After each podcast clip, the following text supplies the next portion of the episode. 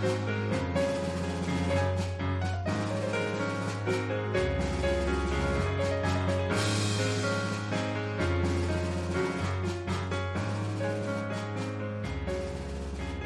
の番組はちょっと偏った知識を持つボードゲームショップの店員がボードゲームと好きなことについて語るややマニアックな番組です。皆さんこんにちはもしくはこんばんは、かぶらぎ P です。2019年一人喋りの一発目ということで、一応ね、今年の初めにホラボドさんっていうね、ボードゲームのポッドキャストでスペシャルがありまして、そこにちょろっとね、出演させていただきまして、そこでね、今年はもう少しポッドキャスト頑張りますみたいなことを言ってたんですけど、プライベートでね、大きな変化でもない限りは、まあ、宣言通り頑張っていけたらと思いますので、今週もご同僚よろしくお願いいたします。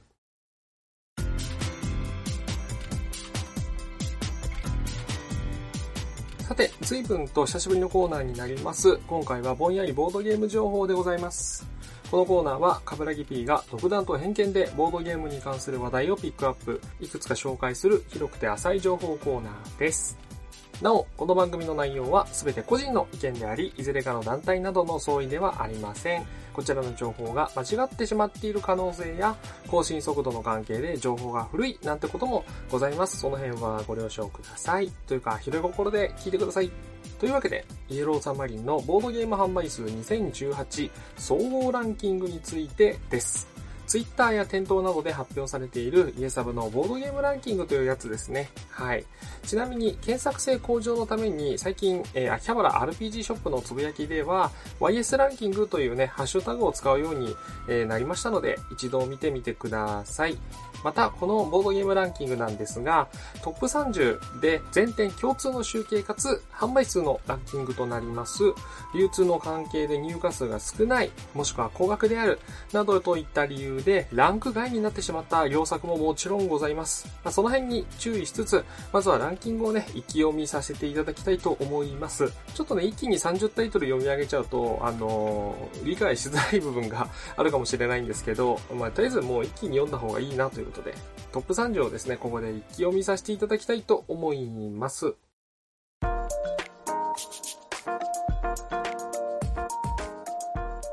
第30位、キャットチョコレートの日常編。第29位、お邪魔者の日本語版。28位がインサイダーゲーム。27位がフェイトグランドオーダーデュエルコレクションフィギュアの第2弾。27位がドラスレ。こちら基本セットですね。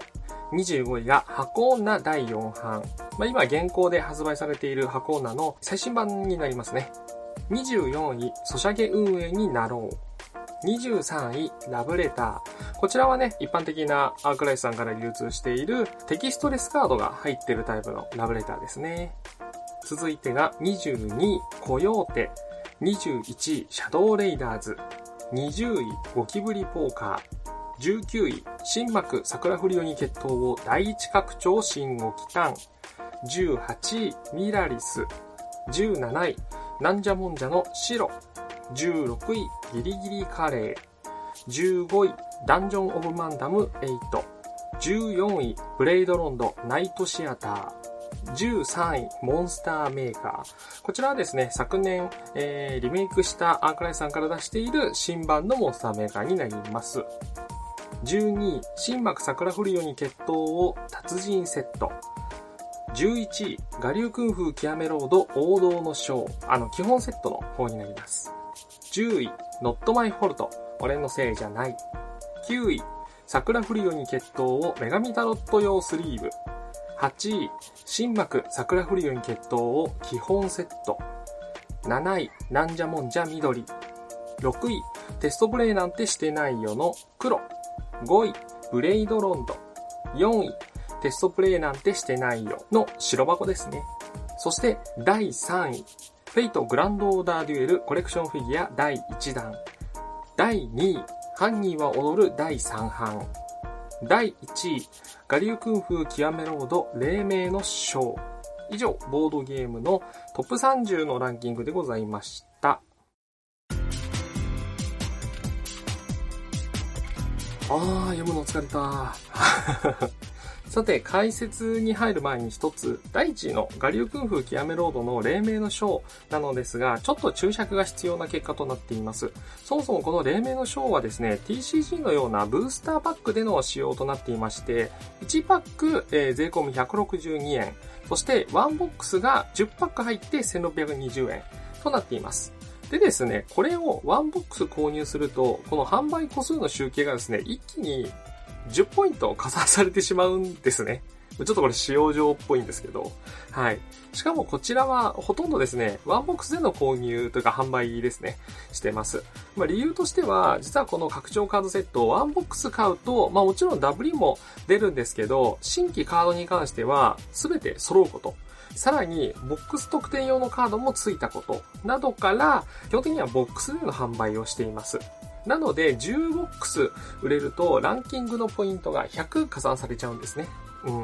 ん。で、まあ、ランキングの中では、最もその一つの単価が安く、えー、そしてそのボックス販売の効果というので、数値がかなり加算されています。まあ、それでもね、えー、11位に基本セットとなっている王道の章もランクインしているので、ランキングとしてかなり売れていることに変わりはないんですが、うんと、ちょっと純粋な個数で言うと、1位っていう部分が、まあ、疑問の声が上がる人もいるかもしれないので、ちょっと注釈をつけさせていただきました。ということはですね、えー、同様に FGO デュエルに関しても、第1弾は1ボックスに9個、そして第2弾以降に関しては1ボックスに6個入っているので、同じような理由で、えー、ボックス購入すると、どんどん数値が加算されていきますと。といってもですね、えー、この FGO デュエルはですね、1個1200円と 結構高額な部分もあるんですけど、どうしてもね、ランダムの要素があるので、ボックスで買ってしまうとか、まとめで買い、えー、まとめ買いっていうのが多いので、ランキングとしてこう上位に上りやすいなっていうところを、一応頭の隅に留めておいてください。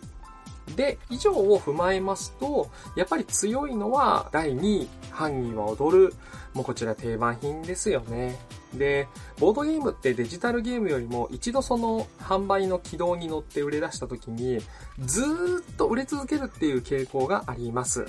デジタルゲームだと遊ぶために必要なゲーム機本体、まあ、あの、スイッチだったり、プレイステーション4だったりっていうのが必要だし、そもそもね、ハード自体が更新されて、まあ、プレイステーションが3から4に変わったように、そういったことが起きるので、もう同じ商品、全く同じものっていうのは何年も何年もずっと売れ続けるっていうのはちょっとあまり起きないんですね。で、一方、ボードゲームっていうのは、そもそもそのハードとソフトっていう概念が、まあ、拡張とかは一旦置いとくとしてあまりないので、一つゲーム作品を持っていれば、まあ、それがどうにか紛失したり破損したりっていうのがない限りは、ずっと遊び続けることがそれだけあればできるので、ずっと販売されてる場合が多いんですね。なので、まあ、ちょっと個人的に思ったのは、実はボードゲームっていうのは、まあ、その売れ方っていうのがデジタルゲームではなく、お菓子に似てるのかななんて気がします。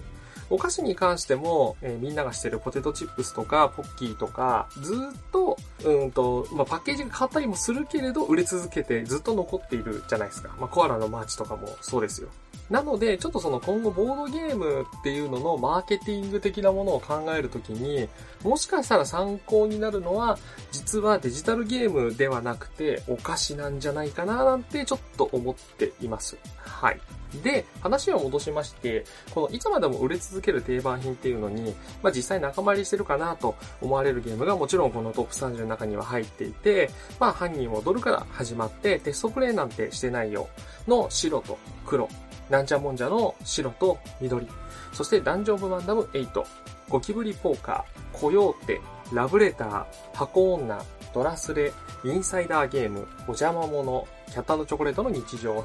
このあたりは定番品かなと思っています。で、さらにこの中で注目したいのは、テストプレイなんてしてないよとなんじゃもんじゃになります。えなぜかというと、今ランキング聞いて気づいた人もいるかなと思うんですけど、両方とも姉妹品があるんですね。なので、集計結果が正直なところ分散してしまっています。なので、テストプレイの白と黒、なんじゃもんじゃの緑と白、ここの辺に関して合算して集計すると、大体犯人は踊るの販売個数と、なんじゃもんじゃは、えー、白と緑合わせると同数ぐらい。で、テストプレイなんてしてないようの白と黒に関しては、集計を合算させると、それをさらに超えて、第1位になる、えー、レベルになっていました。このですね、テストプレイなんてしてないよに関しては、品切れの時期がさらにちょっと長かったりしたんですね。まあちょっとお店にない期間、再販待ちですみたいな。なので、もしこれが常に店頭に並んでるような状態だったら、もう、ダントツで1位だったんじゃないでしょうかねというところです。また、えー、同じくランキングに多数入っていた、新マック桜不良に決闘を、そしてブレイドロンドと続編のナイトシアター、あとはモンスターメーカー、ギリギリカレー、シャドウレイダーズあたりは、そろそろこの定番品の仲間入りを果たしてそうだなぁなんて気がしています。続いて次の注目作なんですが、25位の箱女と26位のドラスレの基本ですね。この中で実は、えーボードをメインで使っている、まあ、よりボードゲームらしいボードゲームっていうのは、実は30作の中で、この2つだけなんですよね。うん。シャドウレイダースとか、まあ、フルヨにも、いわゆるゲームボードって、あるにはあるし、まあ、それこそ FGO デュエルもミニチュアを使うので、マップシートとか、まあ、あるにはあるんですけど、あくまでカードがメインであって、ちょっとサブ的な扱いなので、一応除外させていただくとすると、箱ナドラスレっていうのは、ボードゲームとしてはすごく人気がある作品ってことになります。どちらもね、値段に関しても一つ3000円ぐらいのゲームになりますんで、個人的にはこういったそのボードゲームらしいボードゲームっていうのが、どんどんこのトップ30にランクインできるような流れにななると嬉しいなと思っています。また、ちなみにですね、このランキング9位にですね、フルヨニの女神タロットスリーブというのが入っています。あ、これはですね、フルヨニっていうのは基本的に使うカードがマジックと同じ TCG サイズというのとは別に女神タロットという、まあ、キャラクターのカードみたいなのがあるんですけど、そちらのカードがすごいちょっと細長くて、いわゆるタロットサイズに近いカードなので、独特でスリーブが見つからないんですね。で、それで専用のスリーブを、え出したところ、まあ、非常によく動いていますっていう、売れていますってところなんですけど、これって 正直ゲームじゃなくて、いわゆるゲームサプライというものになるんじゃないかという方もいるかと思うので、もし、えー、家庭としてこの9位の女神タロット3はゲームじゃないってことで、ランキングから除外した場合は、えー、実は繰り上がりが起きて、第30位に入るタイトルっていうのが、えー、ドミナゲームズさんのナイトクランリバイズドエディションになっています。はい、補足ですね。とまあ、ここまで来ると、ちょっと気になってくる人もいるんじゃないかなと思います。そう、販売個数ではなくて、販売した合計金額でランキングになったらどうなるのと。はい。まあ、これに関してなんですが、さすがに、あの、私個人の範疇で、金額別ランキングを発表するわけにはちょっといかないので、ごめんなさい。まあ、あの、公式番組とかね、できれば、あの、いけるかもしれないんですけど、これ別に公式とかじゃないんで、ただまあ、あの、ざっくりと販売金額でのランキングのことを話せる範囲で話すとすると、まずポイントとしては、より1個のゲームの値段が高いもの、高額なボードゲームっていうのがランクインして、数は売れてても、で、値段の安いものですね、単価の安いものっていうのはランクダウンして、30よりも下ですね、に落ちてしまっています。これはまあしょうがないですよね、と。で、金額別で見てもダントツで強いのは、やはりバカファイアパーティーさんの桜フルイン決闘のシリーズ、そしてドミナゲームズさんのブレイドロンドを中心とした作品群になります。そして、ドラスレ箱女、さらにモンスターメーカーに関しては、実は販売数ではなく金額で見ると、ランキングはさらに上に行きます。そして、ランキングに載っていなかったものとしては、カタンのスタンダード版、まあ、カタンの基本ですね。ドミニオン第2版。これも新しくなったんですが、基本セットですね。そして、アズール。私の世界の味方。東京ハイウェイ。このあたりがですね、今度はトップ30にランクインするような形になります。まあ、あの、代わりにちょっと単価の安いものとか、いくつかのゲームがランキングが下に下がっていて抜けちゃうんですけどね。また、トップ30には入らないものの、金額で見ると非常に惜しいところっていうのに、マチコロ、カルカソンヌ J、コリドールミニ、クワルドミニなどが上がります。ちなみに意外かなって人いるかもしれないんですけど、コリドールとクワルドだと販売数とかで見ると、実はコリドールのが売れてたりします。また面白いのは、販売金額でランキングをつけるとですね、Not My Fault、えー、ハートオブクラウンの基本、宝石のきらめきの基本、あとサイズ、大釜戦役っていうのが全部値段とか違うと思うんですけど、全部ランキングとしては、まあ、同着ぐらいですね。ほとんど変わらないランキングになります。まつまり、ノットマイフォルトすごい数売ってるんですけど、やっぱり1000円よりも安く買えますし、逆にサイズ大釜製品に関しては、販売個数に関しては少なくても、やっぱり1個の値段がドーンとあの1万円クラスになってしまうので、どうしてもその釣り合いで実は金額で見ると変わらないんだなっていうのが数字で見ると面白いですねっていうお話ですな。うん。といったところで、以上、えー、イエサブの2018年ボドゲー販売数ランキングについてでした。もしかしたら人によっては TRPG の方も興味ある人もいるのかな？どうだろう ?TRPG のランキング今回ちょっと紹介しないんですけど、もしあの、興味あります？なんかいろいろ TRPG ランキングについても語ってほしいなんてのがあれば、Twitter でなんかちょっと言ってみると僕が見つけられれば売れるかもしれない次回以降。はい。まあそんなところです。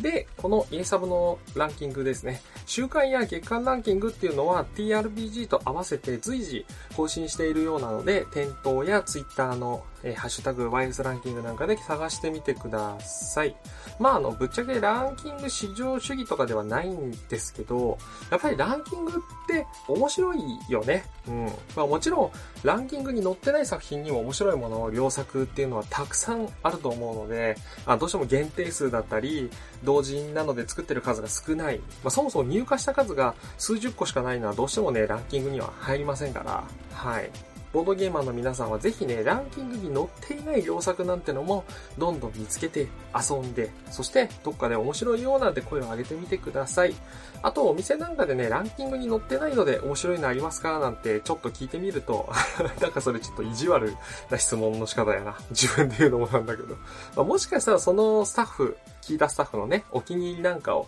紹介してもらえるかもしれないですね。うん